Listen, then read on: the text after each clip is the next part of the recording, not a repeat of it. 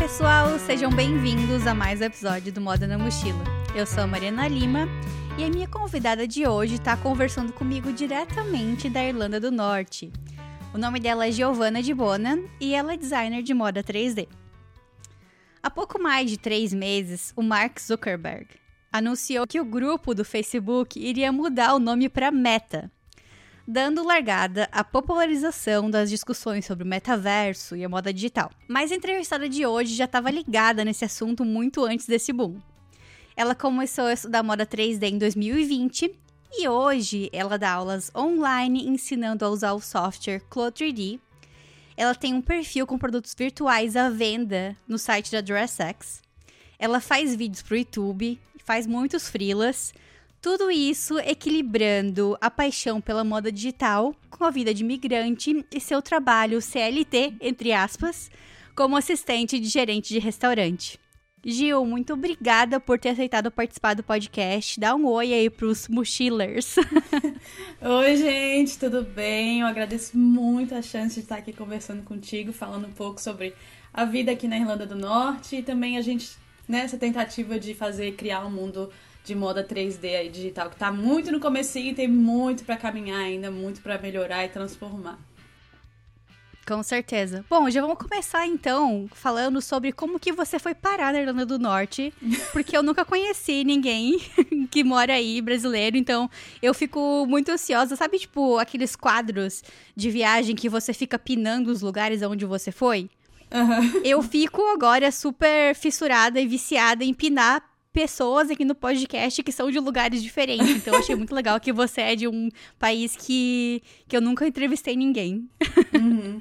É muito doido, assim, porque quando a gente fala de Irlanda, ninguém entende que existe mais de uma, né? Sim. Que, que, a, que a ilha em si é dividida em dois e que a parte da Irlanda do Norte é predominante do Reino Unido. Então, quando as pessoas fazem, quando as pessoas buscam morar aqui, a gente tem que pegar o Reino Unido, a, o visto do Reino Unido e não da Irlanda. E então, mas eu vou te contar como é que eu, como eu vim parar aqui, né? É, na verdade, eu sou casada com um, uma pessoa daqui, meu marido é daqui. E quando a gente estava namorando tudo, a gente tinha muito aquela ideia de ah, onde a gente vai morar? Vai morar no Brasil, vai morar aqui. Ah, e o que tomou maior decisão, na verdade, foi a questão de ele né, já ter um emprego mais estável, não falar nada, nada, nada de português. É, o Reino Unido, querendo ou não, ser um país né, de primeiro mundo, com mais oportunidade, a moeda ser mais forte, tem tudo isso também. Então, quando a gente se casou em 2019, é, a ideia já era mesmo fazer o visto e vir morar aqui. Então, eu me mudei para aqui, para Irlanda do Norte. Às vezes eu falo Reino Unido porque faz parte do Reino Unido. Claro. Mas a, gente, uhum. mas a gente não tá na, na, na, Inglaterra, naquela ilhazinha ali que todo mundo conhece. A gente tá aqui mais em cima, num país minúsculo, que às vezes tem a, a cabeça também minúscula. e com seus conflitos e tudo, né? Irlanda do Sul e Irlanda do Norte brigam muito. E então, quando eu me mudei pra cá, foi assim um choque cultural, querendo ou não, porque eu vinha de vez em quando, mas é bem diferente realmente morar aqui. E eu vim bem antes da, da pandemia. Eu me mudei para cá em, no final de janeiro de 2020. Tava bem no iníciozinho e com certeza se eu tivesse demorado, meu visto tivesse demorado mais um mês ou dois, eu não, eu não teria conseguido vir, porque tava bem uhum. ali na, na, no punk da pandemia, né? Uhum. Então, mais ou menos por isso, meu, meu marido é daqui e foi mais ou menos isso que, né, que fez a gente decidir morar aqui ao invés de morar no Brasil. Uhum. Mas, para quem não conhece, eu moro perto de Belfast, que é a capital da Irlanda do Norte. Então, quando se fala de Irlanda do Sul é Dublin e da Irlanda do Norte é Belfast. E é um lugar muito legal, muito bonito, bem parecido com a Irlanda. É, querendo ou não, é o mesmo tudo, né? Sim. E mas tem as suas peculiaridades, tem suas coisas diferentes, tem um pessoal bem cabeça fechada. Questão de imigrante aqui é complicado, mas por enquanto nunca tive problemas assim gigantes de ser imigrante. Uhum. Entendi. Na... E você é de Floripa, né?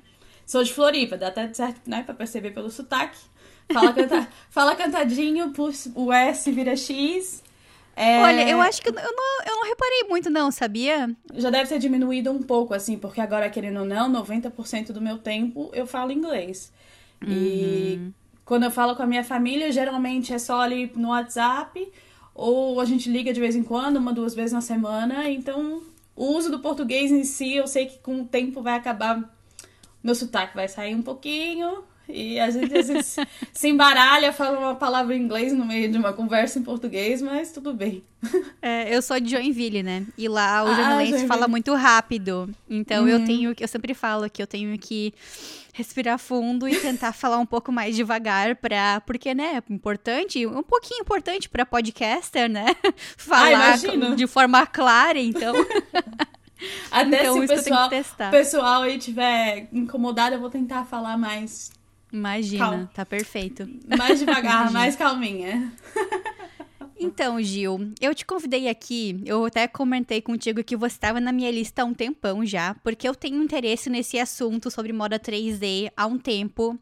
O meu primeiro emprego como designer aqui no Canadá, eu aprendi a usar um software de hum, moda 3D. Até não é muito conhecido, se chama 3D Dress. É, a empresa que eu hum, trabalhava pegou esse, escolheu esse porque ele era é um software que era em conjunto com o nosso software de modelagem, o nosso Audaces que a gente usava lá, não era Audaces, era outro tipo. Um, e aí eles pegaram por conta disso, então lá eu aprendi um pouco sobre isso. É, eu também escrevi um artigo para o meu curso de jornalismo de moda da UAL. Esse foi o meu artigo de conclusão de curso, mais ou menos assim, um curso rápido uhum. que eu uhum. fiz, né? É, então já pesquisei um pouco sobre o assunto. Eu também já entrevistei aqui o David, uh, que é fundador da Hall Studio, que também é lá de Floripa. Ah, sim, o episódio sim, 17. Se vocês, se alguém tiver interessado em saber mais sobre o assunto, então, bem lá no início do, do Moda na Mochila, eu entrevistei ele, foi bem legal. Uhum.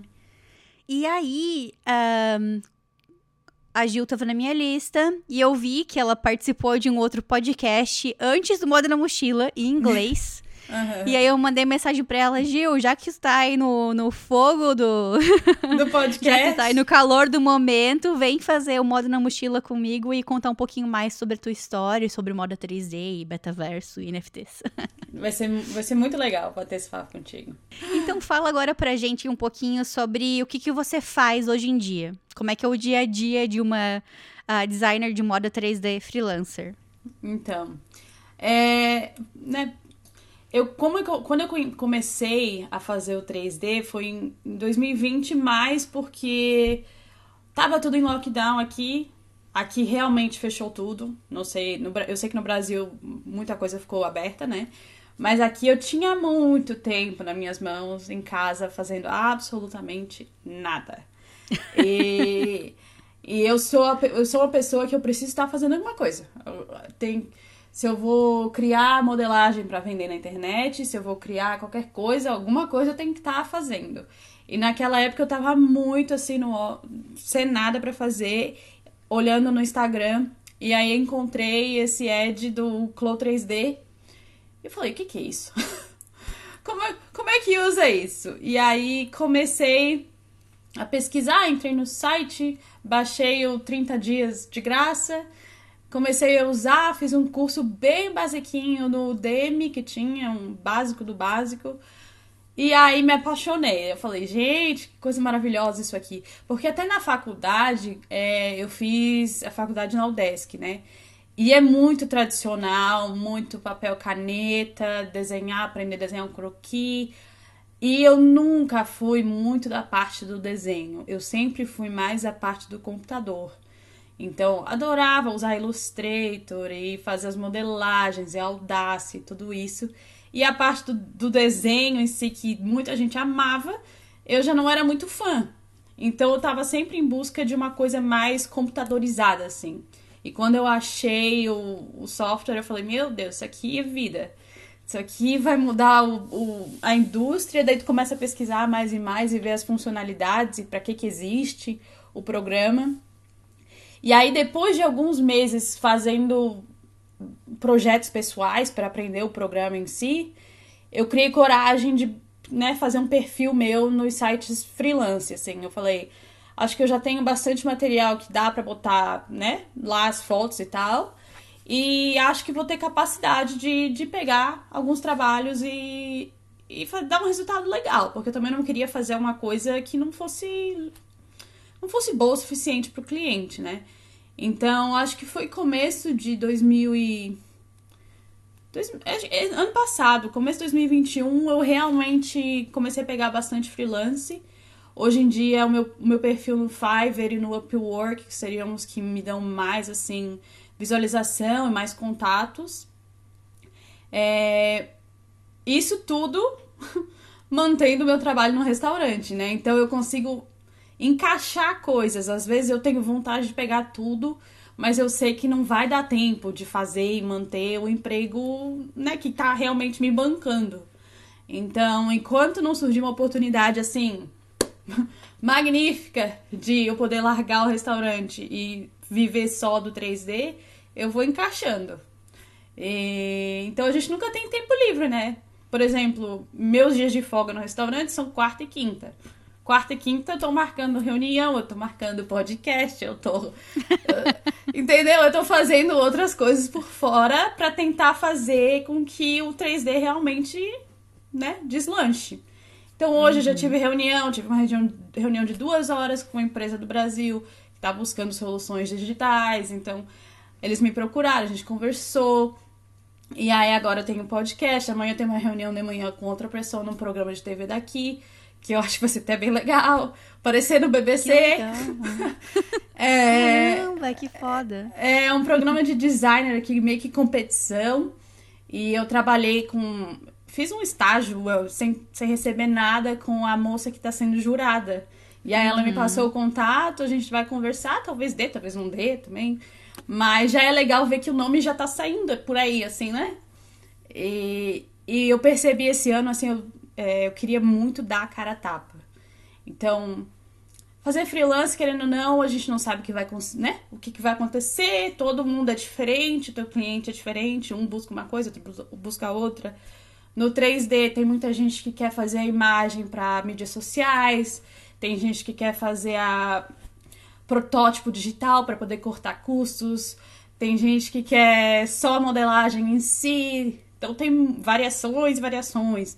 Tem gente buscando é, vestir o seu avatar para um jogo. Tem gente buscando roupa para o metaverso. Tem várias coisas. Então o mercado Sim. em si é muito grande. E eu acho que ainda existe. Não, não existe profissional suficiente para a demanda que está começando a hum, crescer hum, mais e mais, entendeu? Então, para quem tá aí escutando, que faz design de moda, pelo amor de Deus, aprende 3D, porque nos próximos dois, três anos aí é a carreira do futuro. Quem não souber vai ficar para trás. Mesmo que tu não use pro digital, a tua a marca que tu quer trabalhar vai estar usando na, né, na empresa para fazer os produtos. Então, não adianta, é um caminho sem volta. A, imagina, a quantidade de vagas que a gente vê no LinkedIn sendo abertas, né, de empresas Sim. e clientes não, não se não tinham se atentado ainda a isso. E uhum. depois do anúncio do, do Mark Zuckerberg, como eu falei, deu assim a, o pontapé inicial para para popularizar, né, esse tema e aí a partir disso eu comecei a ver muito mais vagas abertas para para esse tipo de, de segmento. Então é bem Com interessante certeza. isso. Uhum. Tem muitas vagas, por exemplo, eu já vi vagas para uh, Burberry, Vivian Westwood, Chanel. Óbvio que tem muitas que tu tem que se né, relocalizar e ir para outro lugar e que acaba que não, não dá. Mas ainda uhum. tem, tem muita oportunidade para trabalhar online com empresas que estão entrando em contato com freelancers e pessoas que eles acham no TikTok, que acham no Instagram, que acham como a gente se conectou, querendo ou não, né, pelo digital. A gente provavelmente nunca se conheceria na vida se não tivesse a internet. Imagina, imagina. Ainda mais morando assim a quilômetros de distância. Longe! Uhum. Bom, então, já que tu começou a falar sobre isso, que cada cliente procura uma coisa diferente, como é um, é um, um tema muito novo, ninguém sabe o que tá procurando ainda, né? Ninguém sabe onde que vai usar. Então, uhum. acho que a gente poderia começar falando sobre as possibilidades da moda digital né? Eu vi um vídeo do The Business of Fashion uhum. que é bem completo sobre a moda digital. Ele conversa com, com experts né, da indústria. E hum, eu achei bem interessante. vou começar aqui a fazer uma introdução sobre isso. E aí você fala, pode complementar com seus pontos. Tá. Então, nesse vídeo, eles falavam. Uh, mais especificamente, a Marjorie Hernandez, de uma empresa chamada The Materialize. Uhum. É, ela comentou quais são as principais três possibilidades que existem no momento para a moda digital, né? Ela falou que a primeira possibilidade é a realidade aumentada, que é uma coisa que a gente tá tendo um gostinho agora com os filtros do Instagram, do TikTok, uhum. que coloca a roupinha ali, tu aponta a câmera e a roupinha aparece em você, né? Basicamente Sim. isso. E aí ela fala que isso a gente ainda tá muito no início, que vai, assim, vai ter muita evolução, que realmente vai parecer super realista, que agora, tipo, parece um filtro mesmo. Sim. Uh, não é super perfeito, mas que tá, vai evoluir muito. A segunda, que ela comentou, é a parte de alfaiataria digital, que é o alfaiate digital. Que existem várias startups também que estão fazendo isso já que você vai num site, coloca suas medidas, ou que você faz um escaneamento do seu corpo e aí você pode comprar aquele produto customizado para você com as suas medidas uhum. um, e tudo mais, que eles chamam isso em inglês de digital tailor. Olha só. E aí a terceira que a gente tá mais acostumado já, que são realmente, como você falou, o avatar para os jogos, né? Que é uma coisa que a gente já faz há muitos anos. Um, nem sempre a gente pagou, né? A gente às vezes tem o, tem o avatar de graça uhum. ali, mas uh, muitas marcas estão fazendo parcerias, né, com, com grandes marcas, como a Louis Vuitton fez com um jogo chamado League of Legends. Uhum. E a Moschino também fez com The Sims. A Canada Goose fez com o Taobao Life, que eu acho que é algo da China. Uhum. Um, então a gente já tá mais acostumado com isso. E dentro dessa parte do, da, do avatar, o que pode acontecer é a gente querer ou colocar no nosso avatar uma coisa que a gente já usa, uhum. ou o contrário, né? Que é o meio que a gente faz também com os emojis, por exemplo, da Apple. Eu vou lá e coloco um berezinho azul que eu tô usando nas minhas fotos para combinar com o meu avatar da Apple. Uhum. Então, eu achei bem legal que eles deram essa introdução assim porque clarifica na nossa cabeça um pouco mais sobre o metaverso, que às vezes a gente ouve a palavra e não é do nosso vocabulário e a gente ah, não, isso é difícil, não sei. Mas é uma uhum. coisa que já tá acontecendo, né? Já. A gente tá muito no início ainda. Eu acho que vai. Todos esses aspectos dos, né, dos possíveis usos do 3D ainda estão muito no começo, ainda vai ter muito que evoluir. Eu acho que ainda vai surgir muito propósito para o 3D ser usado. Mas. E, e também vai ter muita resistência, assim. Tem muitas marcas que não entendem, tem gente, o consumidor final que não entende por que, que ele pagaria por um produto que não existe, que só existe no digital. E mas vai ser aquela coisa pequenininha, mesmo a mesma coisa quando a internet começou, ninguém dava valor, todo mundo achava que era só uma coisa que ia desa desaparecer, Exato. mas a gente tá bem nesse iníciozinho também. Então se a gente persistir, é, ajudar mais pessoas a se profissionalizarem e esperar, né, que também as tecnologias melhorem, tudo melhora, o metaverso vai ser construído e tudo isso. Por enquanto ainda tá uma, uma ideia muito abstrata.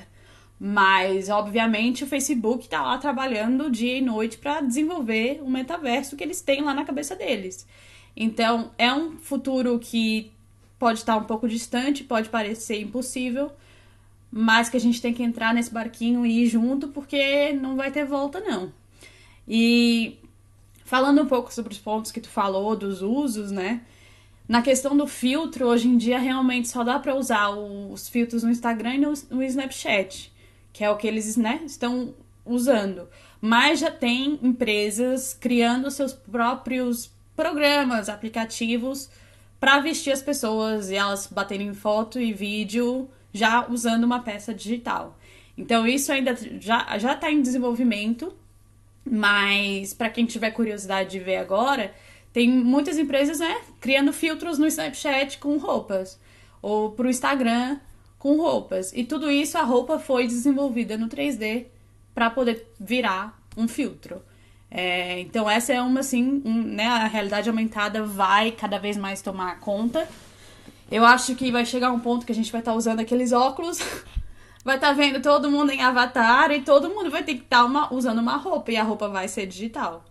E para mim vai chegar um ponto em que vai ser tão importante o teu estilo como pessoa, né, para passar a tua persona pro mundo, quanto o quanto o, o como você está vestindo o seu avatar ou o seu, né, num jogo ou no metaverso. É, então, assim, profissões do futuro, stylist digital, designer digital, tu, tudo isso, assim, vai, vai fazer parte de um futuro que hoje em dia a gente pensa que é impossível, né?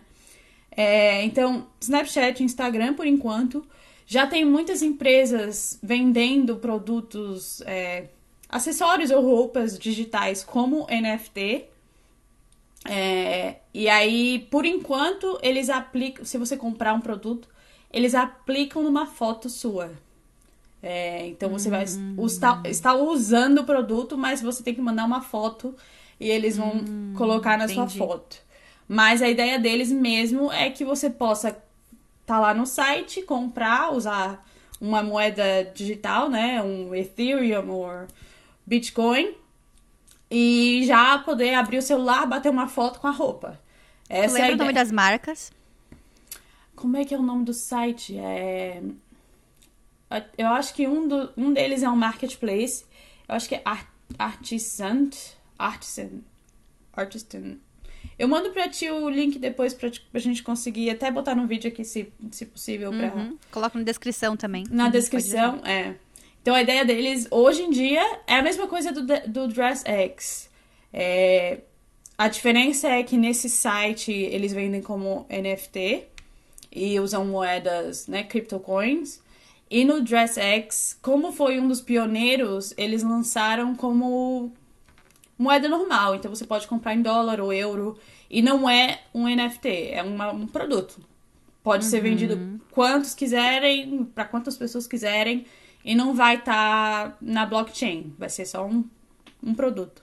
Uhum. É, então eu tenho uma coleção no Dress Eggs, quando eu comecei a fazer, achar e pesquisei, eu mandei a minha coleção para eles, eles estavam bem no início, eu falei, gente, agora é o momento. Fala um porque... pouquinho mais sobre o que é Dress, Dress X. Então, é um, é um, o Dress X é um marketplace, se eu não me engano, as fundadoras são de Amsterdã. E é mais ou menos como se fosse uma Renner, assim, que você tem várias marcas diferentes dentro de uma loja.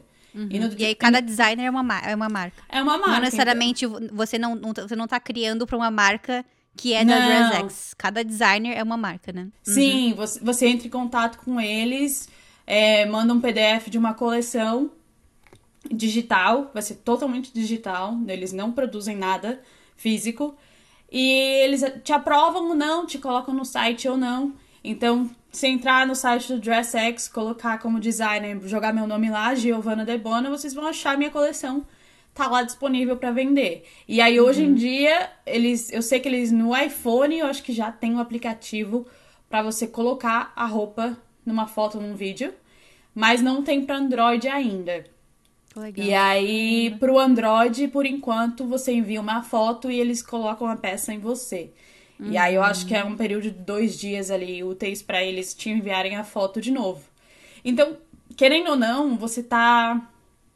A moda digital nesse sentido, no sentido de vender produtos totalmente digitais, é realmente para produzir essa sua persona digital, que querendo ou não a gente já faz isso. A gente acaba comprando muitas peças hoje em dia para ficar na tendência, para aparecer no Instagram que a gente tá tá legal, tá vesti se vestindo bem, tô sabendo o que tá acontecendo no mundo. As tendências são essas, essas, essas. A gente compra coisas às vezes para usar uma vez, para bater uma foto, para ir num evento, para ir num casamento, só porque a gente não quer repetir roupa no Instagram. E é verdade, é assim que funciona o mundo hoje em dia. Então, o DressX, querendo ou não, viu que as pessoas fazem isso e ao invés de vender roupas físicas, eles vendem roupas digitais para usar numa foto que você bota no Instagram. E não vai ter desperdiçado material, tempo, né? Não vai. Uhum. Não vai. Vai ajudar na sustentabilidade, querendo ou não, de uma maneira ou outra. E por então... enquanto, essas roupas que as pessoas compram das, do seu perfil do DressX, é, por enquanto é só para usar uh, nessa função, ou a pessoa pode também, uh, talvez, pegar isso e colocar no, no jogo, sei lá, tipo, num, no futuro, assim, no, no uh, Fortnite ou no The Sims. Aham. Uhum. Então, quando você envia uma coleção pro DressX, eles têm posse da coleção. Você ganha agora só uma porcentagem nas vendas. Então é mais uma. Eles agora meio que. Se eles criarem um. quiserem transformar né, todos os produtos da plataforma para vender em jogos, eles podem. Então, uhum. não é muito uma escolha minha, é mais uma escolha deles do que fazer com a coleção que existe no site hoje. Então, uhum. a, gente, a gente assina contrato, eles ficam, né, eles são responsáveis por tudo pela coleção, mas ao mesmo tempo você abre mão daquela coleção e também não pode é colocar a coleção à venda em qualquer outro lugar. Então, né? Se você enviar uma coleção para eles, é totalmente deles, só deles, só naquele site. Então, pode ter problema se você resolver vender a coleção como um NFT em outra plataforma, entendeu? Uhum. Então, se eles resolverem vender para jogo, tá lá. Uhum. entendeu? Mas aí já é uma opção deles. Entendi. Mas a questão do jogo também depende muito do jogo, né? Mas já tem marcas, óbvio, como tu falou, que estão criando peças para jogos específicos. E eu acho que aí também vai tem que ser levado em consideração que cada jogo tem um avatar diferente, né? Tudo isso. Então, eu acho que tem que ter essa conexão de qual jogo a gente está criando, para qual jogo a gente está criando. Não dá só para pegar a peça lá e jogar lá, porque ela vai ter que, ter, vai ter que ser toda ajustada pro jogo em si. Mas o DressX é mais isso, é realmente te ajudar com a tua imagem, tua persona pro digital, sem ter que comprar uma peça toda vez que você quer aparecer diferente na internet. Entendi. É, é mais Entendi. ou menos isso. Vamos falar um pouquinho, eu não sei o quão fundo eu quero ir nesse assunto, porque hum, eu ainda estou estudando sobre os é, tem NFTs. muita coisa também que eu não... tem muita coisa que eu não entendo, porque eu sou da parte criativa e eu fico... É... Mas vamos falar o que, que você conhece sobre NFTs. Eu tá. sei do básico, né? Que a sigla significa tokens não fungíveis. Uhum. É, fungível é uma coisa meio. Pode parecer assustadora a palavra, né? Porque não faz parte do nosso cotidiano. Uhum. Mas, basicamente, pelo que eu pesquisei, essa palavra não fungível significa que aquilo é um produto só. Não coisas fungíveis uh, são, cois são coisas tipo que existem mais de um. Por exemplo, dinheiro. Existem uhum. vários dinheiro e todas têm o mesmo valor. Uma moeda, uma nota de 10 reais, existe é outra igual... que tem o mesmo valor. Isso. Ouro também. Uh, então, isso são coisas fungíveis. E não fungível é só aquilo. A Mona Lisa é só uma. Né? Sim. Você pode ter várias Mona Lisas uh, cópias da Mona Lisa, virtuais ou não, mas só existe uma. Então, uhum. isso quer dizer pelo que eu sei, né? Uhum. Então, eu acho que talvez seria interessante fazer um outro podcast mais aprofundado disso, mas talvez se puder compartilhar um pouco pra gente, eu não sei nem que pergunta fazer sobre isso. então, o que eu, o que eu entendo, que eu também pesquisei bastante, e é, é bem complicado, né? Entender o que, que significa o um NFT, o que, que é a blockchain, por que, que é tão importante, por que, que é tão valioso, né? E a maneira que eu consigo entender é, por exemplo, tem uma blusa da Renner, várias blusas da Renner, todas elas são iguais, todas elas valem a mesma coisa. Então elas não são importantes, não são valiosas, porque você pode ir lá comprar uma, comprar outra, outra, outra, e elas são uhum. todas iguais, com o mesmo valor. E na blockchain, o que seria o que valida um NFT, no meu entendimento, é o histórico daquele produto. É você saber quando ele foi criado, quem comprou, quem vendeu, quem comprou de novo, quem vendeu. É você o contrato, tem... né? É um contrato, você tem todo o histórico de um produto, você sabe que só existe aquele um e que é como se fosse uma árvore gene genealógica. Você consegue voltar certinho para quem criou, quem comprou, quem teve, quem não teve. E, e estando na blockchain é o que valida, né? o produto. É a mesma uhum. coisa da Mona Lisa. Você pode ter a Mona Lisa lá e você tem várias cópias. Por que, que as cópias não são tão valiosas quanto a Mona Lisa? Porque a Mona Lisa você consegue saber quem, quem fez, quem comprou, quem recomprou. Leilão tal, foi vendido por tanto. E, foi, e agora tá lá no Louvre. Tem todo uhum. esse histórico do produto, entendeu? Enquanto as outras cópias são só cópias. E é isso que eu consigo entender como um NFT, como o, o, o porquê é valioso. É realmente ser parte da blockchain, que não é imutável, que não tem como mudar, que todos os contratos estão lá, que não tem como deletar, não tem como. Se tu for vender, tá lá. Se for dar para alguém, tem que passar pela blockchain, mesmo que não uhum. cobre nada, mas vai estar tá lá registrado. E se você e... perder a senha, não tem como hackear. Não tem como hackear, perde todo o teu dinheirinho que tava lá.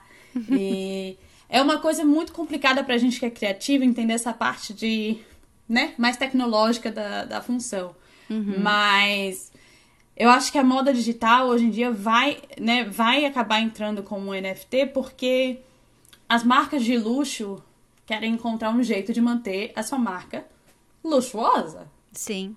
O que que, uma, o que que faz uma marca de luxo ser uma marca de luxo? Valor, exclusividade. É isso. Eu não, não é todo mundo que vai poder comprar. E é a mesma coisa um NFT. É um produto uhum. caro. Uhum. É um produto Mas caro. não vai ser por muito tempo, né? Porque, digamos assim, vários, podem começar a existir vários designers, assim como você, que podem colocar Isso. seu produto lá e fazer uma NFT mais acessível, né? Sim. Então, por enquanto, né? É bem restrito. Mas é o que eu acho que as empresas de luxo, luxo vão acabar fazendo, é, uhum. né, colocando seus produtos digitais como NFTs com valores altíssimos. E a exclusividade tá no só existe um de um, ou só existe cinco produtos, só existe uhum. dez. E, e é isso que eu acho que eles vão começar a fazer. Eu, eu acredito também que o jeito que eles vão conseguir juntar a marca que já existe, o físico, com o 3D, com o digital, o NFT, vai ser você comprar uma peça física e receber uma digital. Eu acho que vai existir esse link.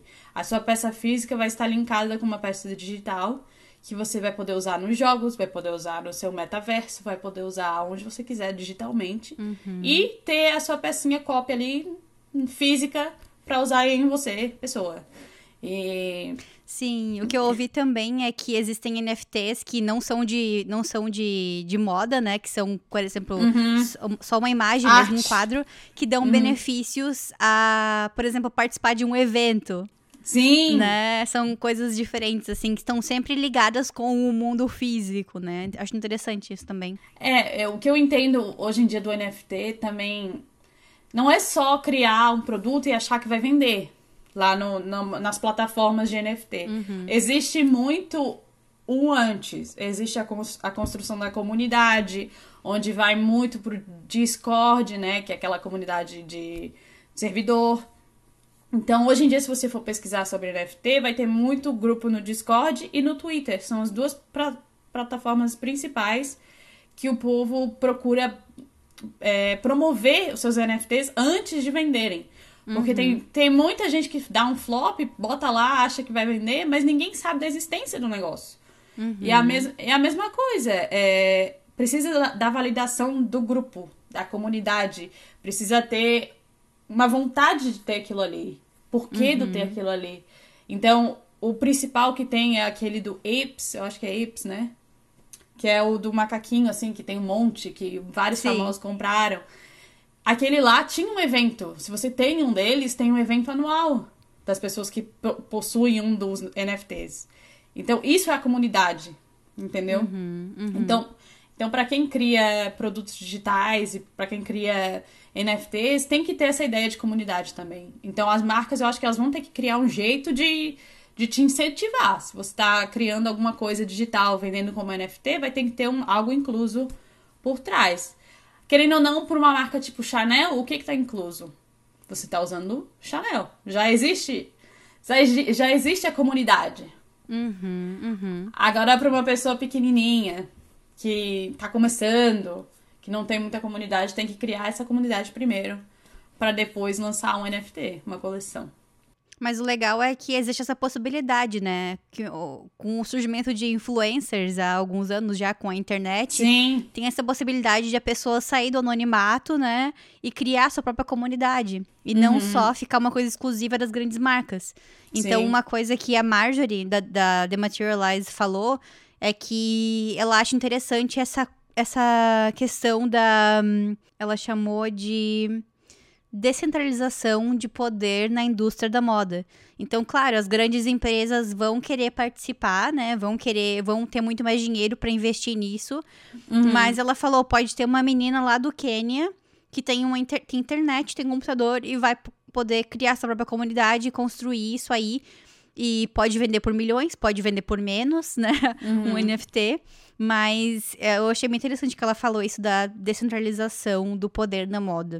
Outra coisa que ela falou também é que, assim, agora é uma coisa complexa, né? Comprar NFT, comprar criptomoeda, porque existem diversas carteiras para você colocar o seu dinheiro lá, para você comprar. Ah, a gente ainda tem que pesquisar muito, porque existem golpes né, no mercado, é normal. Muito. Existe golpe pra tudo, né? Então, uma coisa que a gente tem que ser um pouco cauteloso pra fazer essa pesquisa, uma pesquisa correta pra comprar, mas que ela comentou que isso assim não vai demorar muito pra ser uma compra mais s- tranquila, assim, pra tu não precisar ficar com tanta dúvida na hora de comprar. Então, ela sempre fala que assim não vai demorar muito, sabe, Pra você para melhorar essa questão da compra do NFT, da criptomoeda, pra melhorar a tecnologia. Então, eu achei muito legal essa parte. É, eu acho que. Eu, eu ouvi, eu acho, esse podcast que você está comentando. E ela comenta muito do essa questão de comunidade é, e a descentralização né, do poder e da, das marcas é parte do que eles pensam como Web3, né? Que hoje em dia a gente está no Web 2 construindo Web 3. E no Web 3 realmente é cada um, né? Cada um tem um certo poder, tem a sua comunidade, tem tem não existe uma plataforma tipo o Instagram que, que manda e você é uma parte do Instagram. Uhum. E se o Instagram sumir, metade do mundo perde o seu sua fonte de renda. Sim. Então, no Web3, querendo ou não, você vai ter o poder, você vai ter o seu, a sua comunidade, o seu espaço, o seu mundo, que é seu e que ninguém, ninguém manda.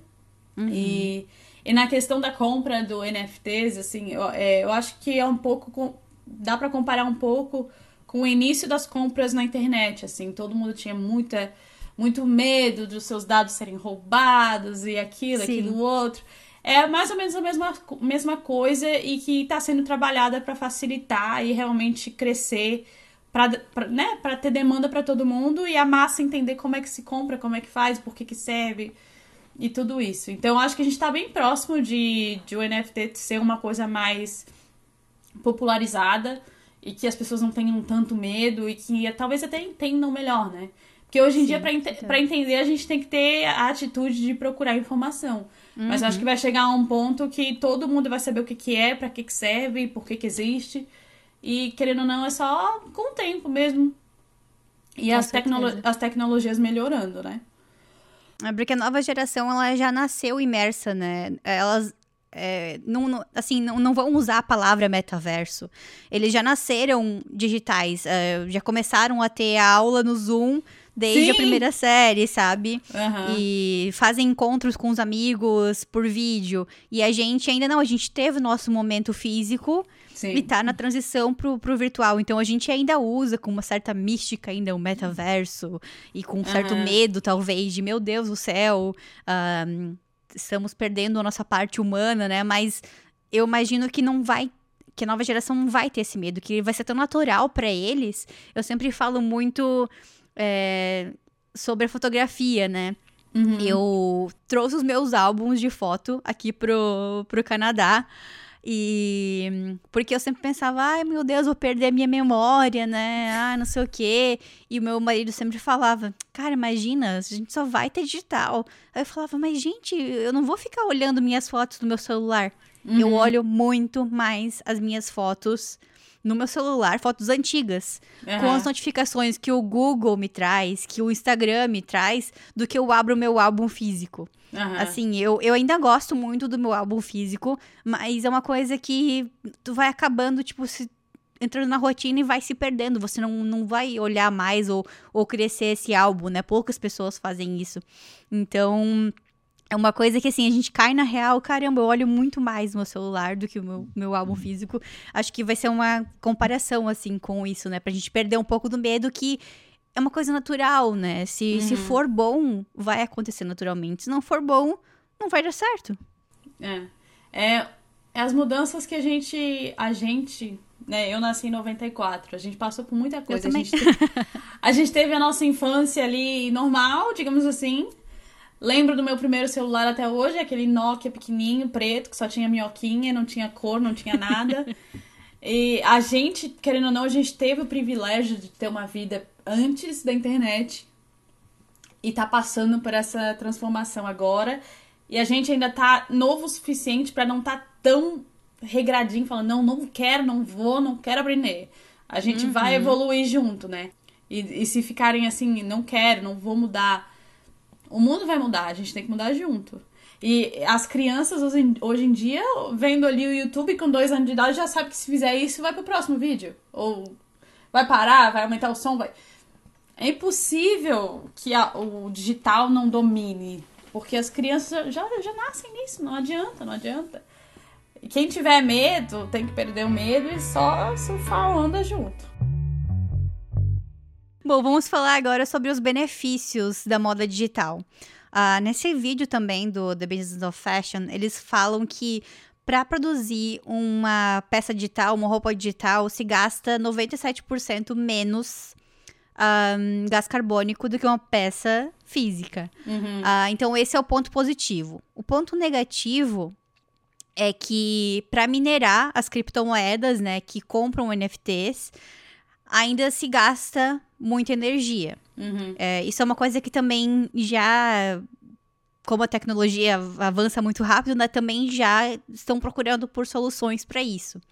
É, tem outros benefícios que você pode apontar aqui pra gente sobre a moda digital? Então, o que eu consigo, hoje em dia que eu trabalho muito com, com a moda digital, é mais com marcas pequenas, buscando ter um protótipo mais finalizado antes de mandar fazer. É, que a gente sabe que na indústria da moda vai seis protótipos antes de, um, de uma peça final. É mate- material jogado fora, né? Desperdiçado, é tempo desperdiçado. É, querendo ou não, a peça ir, e voltar, ir e voltar, aumenta o tempo de produção de uma coleção. E tudo isso, né, tá todo mundo buscando solucionar isso para ter um mundo mais sustentável. E a questão do 3D é que a gente consegue trabalhar numa peça, retrabalhar nela horas e horas, chegar numa peça final que, né, que o cliente está feliz e aí ele passa a produzir a peça. Faz talvez um protótipo para ver se precisa de uma mudança aqui ou ali. E aí já passa para produção. A coleção leva muito menos tempo para ser feita porque não tem a questão de transporte, de protótipo ir, voltar, ir, voltar. Não gasta tanto material. A pessoa já está muito mais assertiva no que a coleção vai ser. Já tem a coleção toda praticamente acertada, já ali pronta. Só precisa fazer. E, e também dá para usar muito como tem uma marca que eu trabalho, né, que, que eu trabalho para como freelance, que ela faz, ela tem uma marca modular. Então, ela cria as peças, ela cria as coleções de uma maneira que o cliente dela vai chegar no site e vai, vai procurar, eu quero uma jaqueta. Então, ele vai escolher a frente, as costas, a manga, o detalhe, se vai ser zíper, se vai ser botão. E tudo isso a gente faz no 3D, e a pessoa vai juntando as peças no, no, no computador lá, vai juntando, sai a peça que a pessoa quer, e aí ela manda fazer. Então, se ela for. Customizada, que é tipo o alfaiate digital que, eu Tipo mencionei. isso, é. Entendi. Então, a pessoa vai lá, escolhe tudo que ela quer. A gente dá as opções, né? Ela chega pra mim, ah, eu quero quatro opções de manga, quatro opções disso e daquilo. A gente trabalha nisso, a gente escolhe a coleção em si do jeito que ela quer, mas o cliente vai lá, né, dentro das possibilidades, escolhe a manga que quer, a frente que quer, as costas que quer. Então, se ela fosse trabalhar tudo no físico, imagina a quantidade de peças que ela ia ter que produzir para dar todas as opções que a pessoa teria no site. Uhum. E, então a gente faz isso tudo no digital. A gente trabalha tudo no digital, tudo no 3D. Ela coloca no site no, 3, no site no 3D. Ela faz sim um protótipo ou outro para ver se ela gosta ou não. Mas aí já é muito mais reduzido a quantidade de produtos que ela teria que realmente fabricar. Então, eu sei que a gente, de um lado, tá ajudando, né? Na questão sustentável. E também sei que, pelo outro, a gente está usando muito mais energia e que usar um computador não é sustentável. Querendo ou não, isso aqui tem que vir de algum lugar, o, né? A energia para isso aqui tá uhum. ligado. E eu é, acredito... Mas de qualquer forma também, quando você tá criando uma roupa, mesmo que você não tá usando um computador para usar você... o Cloud3D, a designer tá, tá, usando o Illustrator. Illustrator. É, então tá a, lá. A desenhista tá usando também um Photoshop, um Illustrator. Um Audaces. E aí existe mais as, as, é, as máquinas, né, que vão fazer os protótipos, Audaces, uhum. tudo. Então, é, acho que o que preocupa mesmo as pessoas, por enquanto, é a parte não só do design, mas muito do, das criptomoedas, né? Que é o é. problema é. de minerar Mineração. a criptomoeda, né? É. Que já vou, vou pesquisar mais, mas pelo que eu li, já é uma coisa que está sendo resolvida. Depois eu coloco mais informações aí sobre isso. É, é, eu acho também que é impossível ser, por, ser uh, ah, 100% sustentável. Não uhum. tem, eu acho que não existe uma forma totalmente limpa de fazer nada. Tanto no físico quanto no digital, como no computador. Uma, algum desperdício vai ter, alguma utilização de, de energia ou de materiais naturais, de fontes naturais, vai, vai ser usado, não tem como. Eu sei que o objetivo é diminuir, que, tal, que, que talvez a gente chegue num ponto que seja praticamente zero, mas zero total não, não, né, não tem como. É, mas eu acho que a moda digital é, sem dúvidas, uma contribuição enorme, né, para sustentabilidade no mundo. Não, não tem, assim, uhum. não tem o que, o que comparar. É, trouxe alguns dados aqui também sobre o mundo dos games, já que a gente estava falando ali sobre os avatares, né? É, sobre a gente já fazer essas compras. Eu, eu nunca fui muito, fui muito fissurada em, em, jogar videogame, mas eu sempre gostei de The Sims porque tinha roupinha para trocar. e eu lembro que quando eu era criança, eu não sabia muito nada de programação nem nada, mas eu sabia como baixar roupinhas da internet e colocar lá na pastinha roupas exclusivas pro The Sims. Uhum. Então, mas assim, hoje em dia eu não jogo mais. Uh, a maior parte das minhas amigas também não, não jogam. Então, eu vi esses dados, que também são do vídeo do The Business of Fashion, e eu fiquei muito surpresa, porque eu pensei, caramba, eu vivo numa bolha. Uhum. eu vivo numa bolha porque eu não imaginava que fosse tão grande. Então, os dados que eles trouxeram foram os seguintes: 3 bilhões de pessoas no mundo jogam videogame. Meu Isso Deus. é mais de um terço da população do mundo. Mundial. Hoje em dia, né, já, já se gasta anualmente, todas as pessoas juntas, 100 bilhões de dólares Nossa. na indústria dos games. Toda essa questão aí de comprar a sua skin, comprar a sua roupa, uhum. comprar o, né, trocar o cabelo e tudo. 46% dos jogadores de videogame são mulheres. Não sabia. E aí eu fiquei, gente, onde é que eu tô? minhas amigas jogam videogame, cara. E, e olha assim, eu falei, nossa, eu vivo muito numa bolha mesmo. Um, que mais? Jogar videogame é a atividade preferida de entretenimento de todas as gerações globalmente. Será? Né? Eles compararam. Foi isso que a pesquisa dizia. Depois, editor, coloca o gráfico aqui do The Business of Fashion eles colocaram aqui, é, compararam com jogar videogame com assistir é, televisão, Séries? streaming. Nossa, que Eu também fiquei bem incrédula, porque eu passo eu muito mais tempo na minha vida vendo Netflix do que jogando, né? E eu não conheço amigas minhas que jogam mais videogame do que fazem isso, mas a, foi o que a pesquisa a única, disse. A única pessoa que eu conheço que joga é o meu marido. Minha prima, meu irmão, que estão no Brasil. Mas só, eu, eu mesmo não jogo. Eu não tenho nem jogo no celular. Não sei nem começar um Xbox lá. Não... Então, pra mim, isso é muito realmente fora da minha bolha. Sim, muito louco isso. Eu fiquei bem chocada com esses números. Uhum. Bem chocada mesmo. E é, outra coisa que eu queria trazer aqui é. Eu sempre cito aqui o Anti-Fashion Anti Manifesto da Lee Edelcourt. E ela fala, uh, numa parte desse anti, uh, desse anti-fashion manifesto, que a moda, por muitos anos, foi a vanguarda, foi quem lançava as tendências. Uhum. Mas que ela estava sentindo que nos últimos tempos não tem sido mais dessa forma.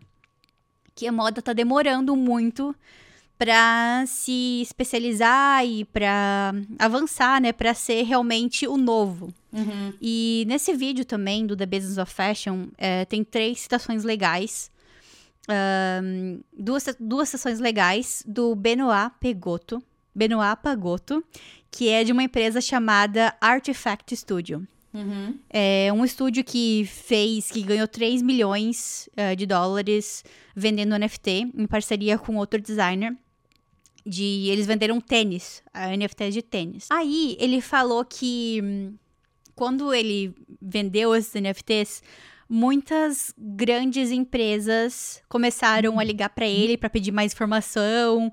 E ele falou, até brincou, tipo, ah, estão querendo informação de graça, né? Porque. Uhum. e aí ele falou que, assim, as empresas têm esse hum, departamento de inovação, mas essas pessoas não estavam pesquisando sobre a moda 3D. Uhum. E aí começaram a entrar em contrato com ele sobre, sobre isso. E uma coisa interessante que ele falou, ele falou que ele não se inspira na moda ou na história da moda para criar os produtos dele. Ele se inspira mais nessa parte de games, de anime, uh, de sci-fi, uh, movie, uh, filmes de sci-fi. Então eu achei bem interessante que esse, esse, essa pontuação dele. E ele falou que assim, que também complementando a frase lá da Lia Edocourt, que ele não via o mundo da moda interessado em fazer uma grande inovação nos últimos tempos. Então, vendo isso, ouvindo essas coisas, eu fico preocupada. Então, eu acho que a gente tem que fazer, assim, provar o contrário, não, porque é o que está acontecendo. A gente tem que trabalhar uhum. para isso mudar, né? Para fazer com que a moda, de novo, seja. Uh, esteja na frente disso e seja lançadora de tendências, e especialmente as mulheres, né? Sim. É, eu comecei a falar com, com as minhas amigas ultimamente sobre. Comecei só um. um assim, joguei no ar o assunto dos NFTs. Uhum. E falei para elas que eu tava querendo começar a estudar sobre isso, porque eu quero que as mulheres cada vez mais se interessem pela tecnologia, se interessem por NFTs. A gente tem que entender o que, que é isso, porque eu não quero mais que só homens brancos ganhem dinheiro com isso, sabe? A gente também tem que ganhar dinheiro, também tem que se beneficiar com isso. Uhum. Então eu acho importante essa conversa e trazer exemplos de mulheres como você que estão tão se especializando e estão sendo referência né, nesse, nesse ramo. Sim. É, a indústria da moda, querendo ou não, não mudou, né? O que que mudou? Desde que a gente começou a a fabricar as peças em fábricas, nada mais mudou. A gente continua no mesmo processo, as escolas ensinam do mesmo jeito, é, né, tudo no quadradinho. E eu acho que agora a gente está começando a transformar um pouco, abrir um pouco mais os olhos das, das, das indústrias grandes, é, mostrar uma outra forma de fazer. E, e realmente não não vai ter volta a partir do momento que as indústrias, deix... Eh, que as empresas deixarem de lado né, os preconceitos que eles têm. Ah, eu sei fazer assim, eu vou continuar fazendo assim, tá dando certo. É... Então, muita gente está se especializando, muitas empresas estão buscando especializar os seus, né, os seus designers de moda. É... Tem muita gente buscando por fora mesmo, entender o que está acontecendo.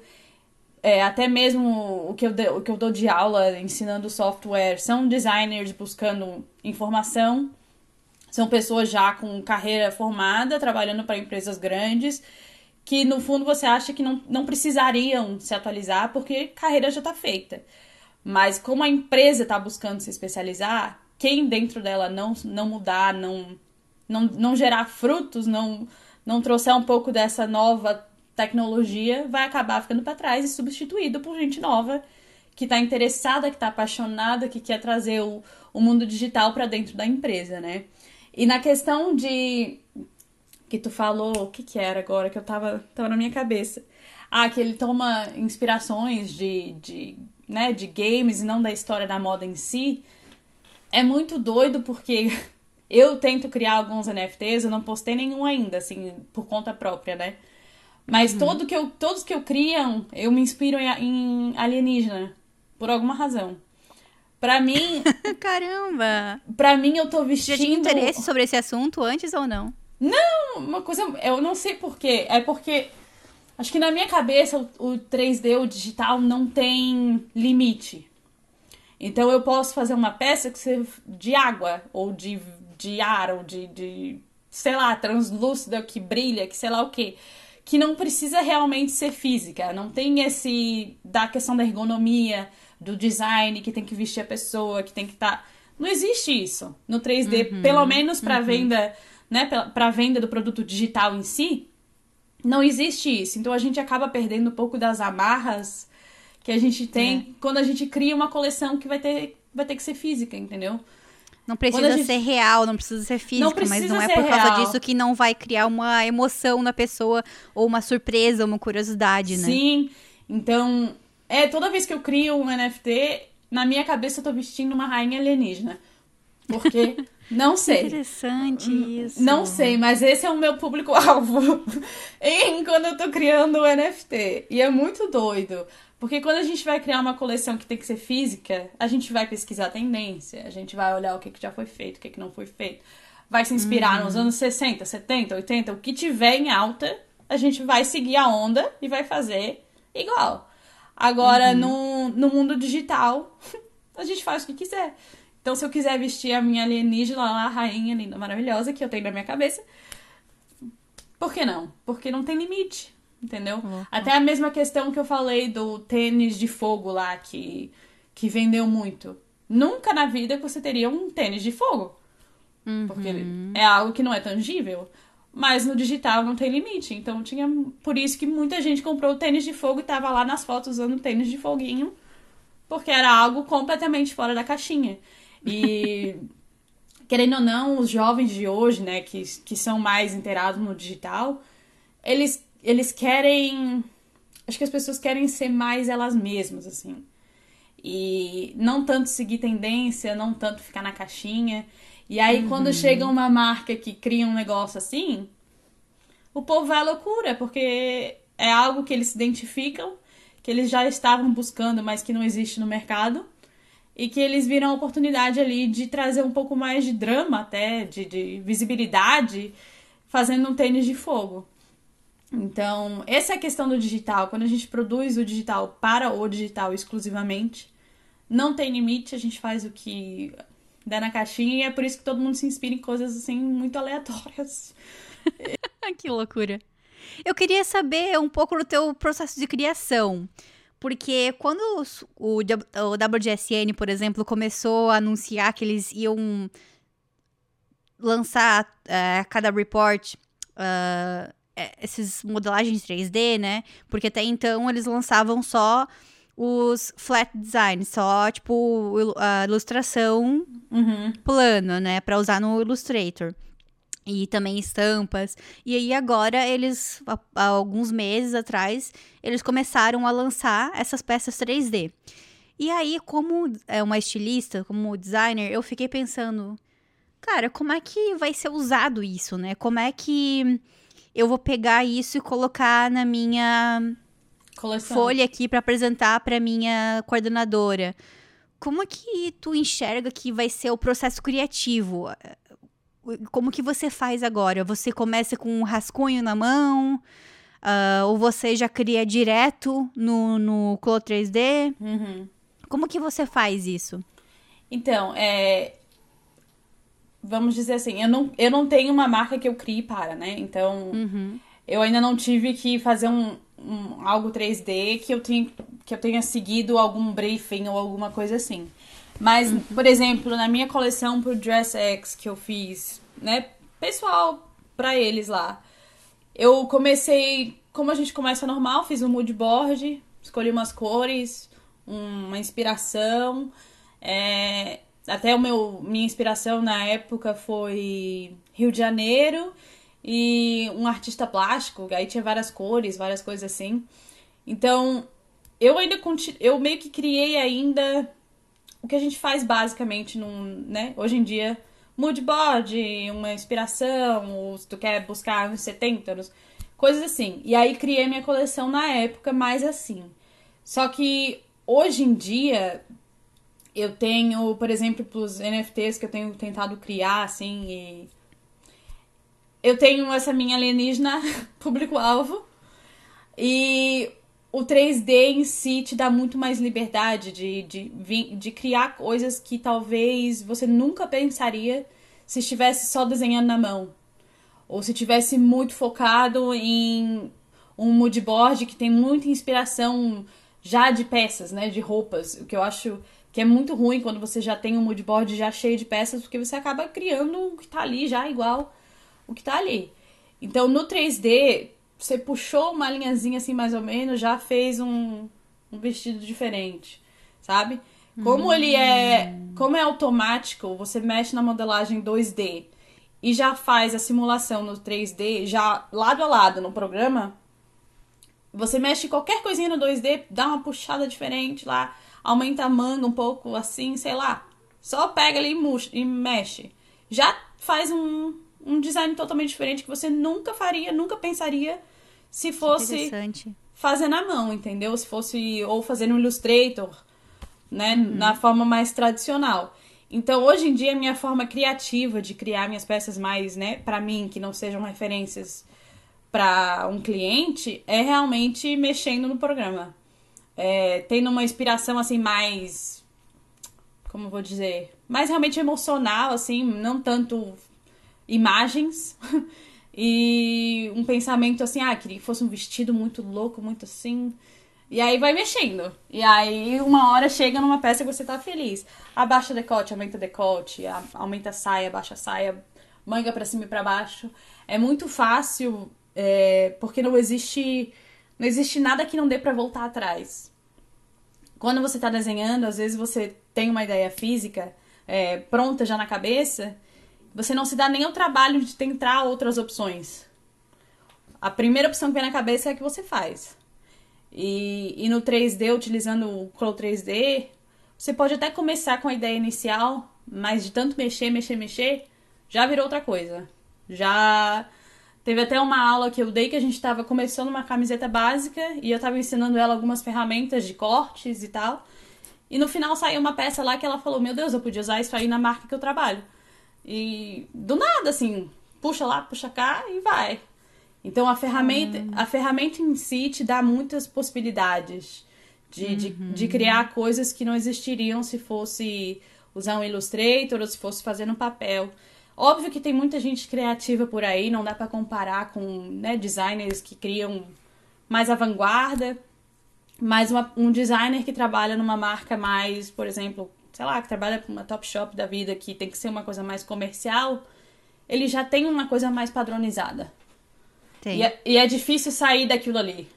É Sim, eu sei porque eu fui designer por muito tempo da Malve, né? Que é uma grande empresa, hum. então um, são, assim, em grandes empresas tem várias pessoas que fazem partes de cada processo, né? Sim. Então a tua coordenadora trabalha no mix de produto, e aí chega pra estilista que tipo de produto tem que ser. Tem que ser uma camiseta de 20 reais com uhum. essa malha e tal, tal, tal. Existe uma limitação do que você pode fazer com aquela peça ou não, né? Sim. É, então, realmente, limita muito a gente, né? Então, esse, essa que era a minha dificuldade de enxergar como é que eu ia pegar aquele aquele 3D que a WGCN estava me mandando e colocar ali no meio da minha criação. Uhum. É, mas, assim, eu acho que, assim, pelo fato de eu estar tá com essa limitação de como criar uma coleção dessas empresas que eu já trabalhei, eu não. É difícil para mim enxergar como fazer isso, mas que na realidade é uma coisa que vai mudar o processo como essas empresas trabalham. Sim, Vai muito. mudar o formato de como criar uma coleção, né? Então esse formato antigo que eu tô pensando, talvez no futuro não exista mais. E a gente vai ter uma criação, um método de criação muito mais fluido, como você falou, com o Clo 3D ali diretamente, né? Então é bem, é bem interessante pensar nisso e refletir nisso. É, é até estranho quando os reports de tendências falam que vai ser mainstream, né? Que vai ser popular uhum. a, a moda 3D.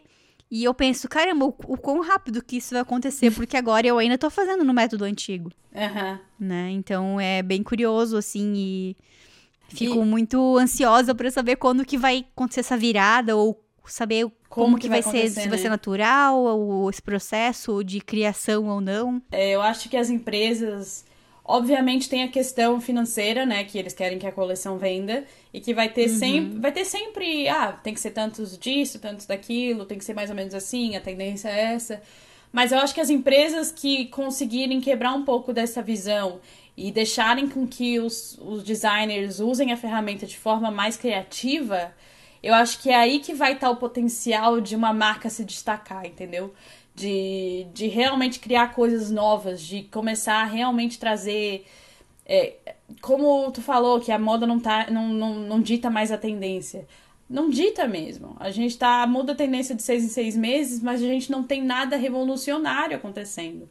E eu acho que as marcas que deixarem com que o 3D e que, que essa fluidez de criação seja mais orgânica mesmo dentro dos departamentos de, de design, essas marcas vão fazer diferença. E aí que tá é, a cabeça fechada das empresas, que tem que, que dar mais espaço para os designers saírem desse método tão quadradinho de criar. Que, que eles possam. Eles buscam. As marcas sempre querem, ah, a gente quer se destacar, quer isso, quer aquilo, mas não sai do padrão. E, e o padrão a gente tem que quebrar para poder trazer algo revolucionário e que, que façam com que as marcas se destaquem, não adianta. E as marcas hoje em dia que estão se destacando são as que fazem coisas diferentes. Mesmo que no método antigo, elas estão buscando trazer algo diferente. E, e as que implementarem o 3D de forma realmente fluida, de forma realmente aberta à mudança, é as que vão que vão realmente se destacar aí no futuro, talvez nos próximos dois, três, quatro, cinco anos, que é o que eu acho que vai. Uhum. Eu acho que daqui cinco anos, mais ou menos, é onde a gente vai estar no pico do, da mudança, assim. Você pergunta, ah, quando é que vai virar a chavinha? A gente está muito no começo ainda. Tem muito caminho a trilhar. E eu acho que vai dar uns cinco anos até a gente realmente transformar isso em algo, né, para massa. para que, que a maioria das empresas tenham um, um software 3D que os seus designers tenham né, capacitados para trabalhar assim. Mas, uhum. mas é isso, trabalhar com o 3D na forma criativa é. Assim, eu, eu posso te dizer, na faculdade eu nunca fui tão criativa. Porque a gente, porque a gente, a gente tava aprendendo, mas a gente estava aprendendo de forma tão fechada, assim, era tão. Até quando eu fiz a, a minha coleção para me formar, eu tinha a coleção toda pronta não me agradava, eu não estava feliz com a coleção. Aí eu acabei fazendo um curso de portfólio de moda com uma estudante que tinha se formado lá, mas tinha, que fe tinha feito um mestrado na St. Martins. Aí ela voltou, ensinou esse método que era muito mais criativo realmente de, de... não tinha nada com 3D. Mas já era mais, mais na mão, assim, mão na massa. A gente cortava, batia foto, pegava referência, cortava, cortava, picotava. Saiu uma coleção toda nova daquele novo portfólio que eu mudei nos últimos uhum. três meses. Eu tive que refazer tudo. Porque eu tava Olha muito. Só. Eu, eu tava muito mais feliz com o que eu tinha construído, botando a mão na massa, fazendo uma coisa bem mais criativa do que, do que era o que eu tinha antes, que eu tinha feito um mood board, tinha feito uma pesquisa lá, uma referência e ah. tal. É uma questão, assim, muito pessoal de criação, de encontrar, né? Leva um tempo pra gente se encontrar no nosso método de criação. Uhum. Mais uma coisa que eu vejo também da gente que vem do, do sul do Brasil, que tá muito próximo da indústria da, indústria. da moda, né? As, as os Fábricas, cursos né? acabam se moldando e são patrocinados por essas empresas, então acabam é, mais focados nessa parte profissional da indústria, né? De formar profissionais para a indústria. Eu já conversei uhum. com. Eu já conversei com uh, pessoas que vieram do Rio de Janeiro ou de São Paulo e elas tinham uma visão completamente diferente da faculdade. Falaram que até acharam que a faculdade focava muito na parte criativa e, e falhava um pouco na parte industrial. Então, é muito louco, assim, como é possível, como são, assim, muito infinitas as possibilidades de ensinar e de aprender e de criar. Uhum. É bem interessante isso. É bem, é bem realmente focado, né? Na UDESC a gente era criado, era ensinado para trabalhar em, ali em Joinville, região, Uhum. E, e, era isso. E, mu e, muitas das minhas colegas que, que se formaram trabalham em empresas que é onde a gente tinha sido capacitado para trabalhar. Uhum. E, e não saíram daquela bolha, entendeu? E realmente, Rio e São Paulo são muito mais, cursos muito mais criativos, focado em Fashion Week, em criar tendências. E não só trazer a tendência para a loja, né? É, estamos chegando ao final desse podcast.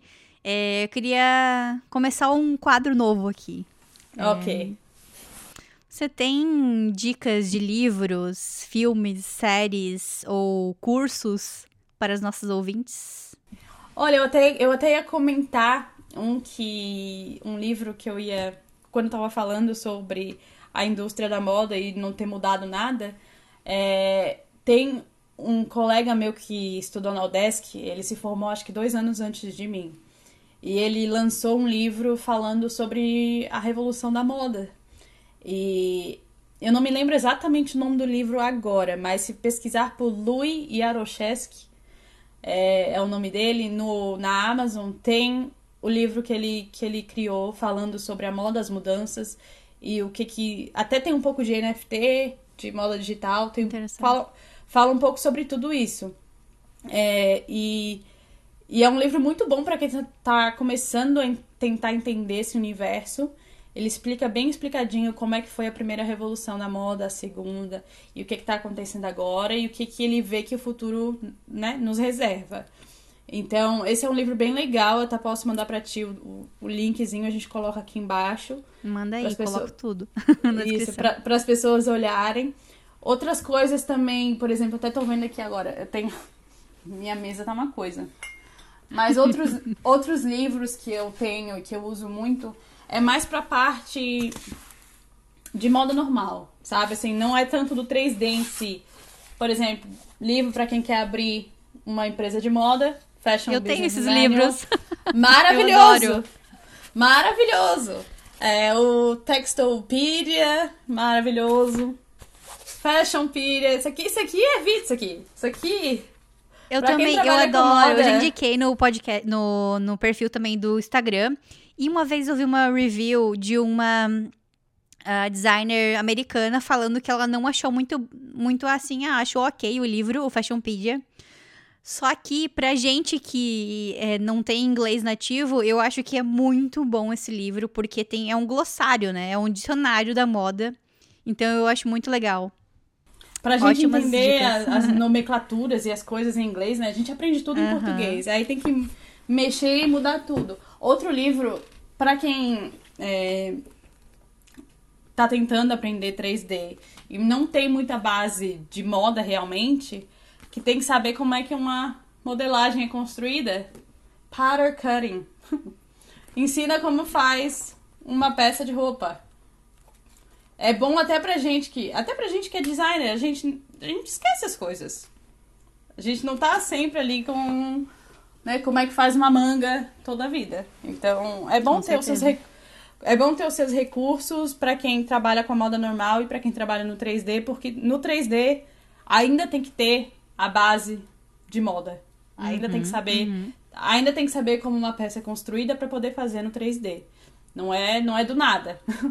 Então, é bom ter os seus livros aí de, de pesquisa que dá, tá ali na mesa para dar uma olhada, quando esquecer como é que faz alguma coisa. Mas o que eu mais recomendo pro podcast de hoje, que eu acho que tem mais a ver, é o, o livro do Louis. E é muito, muito bom. É só em inglês, então, pros ouvintes aí que só falam português, tem que dar uma, uma pesquisada, mas é um inglês bem fácil, assim, não é nada muito complicado, assim, é bem, bem fácil, bem, bem orgânico de ler. Legal, adorei essa dica, não conhecia, vou pesquisar e vou colocar na descrição ali pro pessoal. Tá bom. Adorei. Três cidades preferidas. Deixa eu ver. Floripa, né? Não tem nada melhor que, que casa. Até foi esquisito voltar pro Brasil porque a minha mãe se mudou para Tubarão. Então quando eu voltei, quando eu voltei para, quando eu fui visitar, eles não estavam na mesma casa nem na mesma cidade. Então já foi, já meu Deus, sou visita realmente. Uhum. É, então Floripa, eu gosto muito de Londres. Eu só fui visitar, nunca assim cheguei a ficar, ficar, mas se um dia pudesse, Londres. E Alicante, que é onde a gente tem uma casa de praia que a gente vai de vez em quando na Espanha. Ai, é... que delícia! Até eles estão pra. Na verdade, é casa de praia do, né, do meu sogro. Uhum. E eles estão para vender o apartamento e eu tô assim. Não, oh. precisa vender, não! Porque é, é muito gostosinho, assim. É, é um. Alicante é uma cidade bem assim no sul da Espanha. E mas é perto de pegar trem para ir para Madrid, para Barcelona, sabe? Então a gente consegue dar uma volta pela Espanha. E a Espanha assim é um lindo, né? Um lugar lindo, calor sem ser abafado e o Mediterrâneo é quentinho. Porque adorei, no, adorei. No Brasil o mar é frio. No Brasil no verão, mesmo no verão, o mar é geladão, geladão. E na Espanha é muito esquisito. Tá calor, mas o mar também tá quente. É, é bem doido, assim. Mas é, três lugares, então. Floripa, Londres e Alicante. Adorei. Gil, vende o teu peixe aí, fala pra gente tudo que você faz, que é as suas aulas é, particulares, né? Então, deixa eu ver. Então, hoje em dia, então, eu faço muito freelance. Quem quiser entrar em contato, pode me mandar um e-mail, pode entrar em contato pelo Instagram, a gente vai deixar tudo linkado aqui embaixo. Se você tá, é uma marca pequena, ou se você é designer ou qualquer coisa relacionada à moda 3D, pode entrar em contato, a gente pode trabalhar junto. Se você está buscando aprender o Clo 3D, eu também dou aulas pelo Zoom. É, hoje em dia minha agenda está um pouco apertada, mas eu encaixo. Então, também se quiser aulas, eu tô, também dou.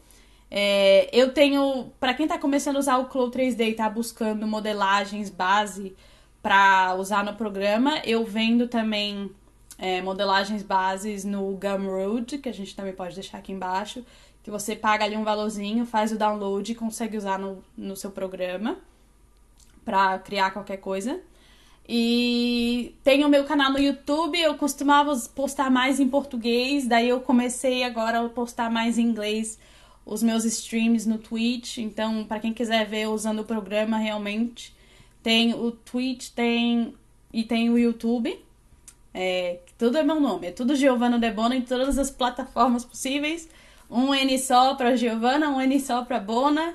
É, e é isso, meu Instagram, meu, meu TikTok, eu também tenho postado bastante sobre moda 3D no TikTok e no Instagram. E eu acho que é um mercado ainda muito nichado, mas a gente tem muito a crescer e também compartilhar aí informações e fazer todo mundo crescer junto, né? Porque sozinho a gente não vai em lugar nenhum. Se a gente quer realmente transformar a indústria, a gente tem que compartilhar, tem que ensinar, tem que, que profissionalizar mais pessoas aí para trazer o 3D e a moda digital para um, um mundo diferente que está mudando, mas que vai acontecer. Com certeza, especialmente as mulheres, né? Mulheres na tecnologia. Mulheres, vamos lá. Vamos lá. Não vamos deixar os homens dominarem tudo. Não. A gente tem que aprender também. Adorei. Yeah. Gil, muito obrigada por ter aceitado muito participar obrigada, e compartilhado sua experiência com a gente. Todo sucesso do mundo e que venham aí muitas parcerias, muitas aulas. Quem sabe um dia a gente combina de fazer alguma aula aí particular, porque eu também quero voltar a estudar sobre isso. E, uhum, sei lá, fazer alguma live ensinando a galera do Moda na Mochila. É, então eu tô, eu tô até pensando em talvez fazer uma live no Instagram mostrando um pouco do da ferramenta. Se surgir bastante gente lá, eu faço para todo mundo, para todo mundo ver. Tá? Muito, muito, muito obrigada. Espero que tenha ficado legal aí para as pessoas ouvindo. É, que todo mundo comece a conversar um pouco mais sobre o 3D e que a gente consiga bater um papo aqui nos comentários também. Eu vou, vou vir aqui para falar com vocês. Uhul! Mandem suas dúvidas pra Gil.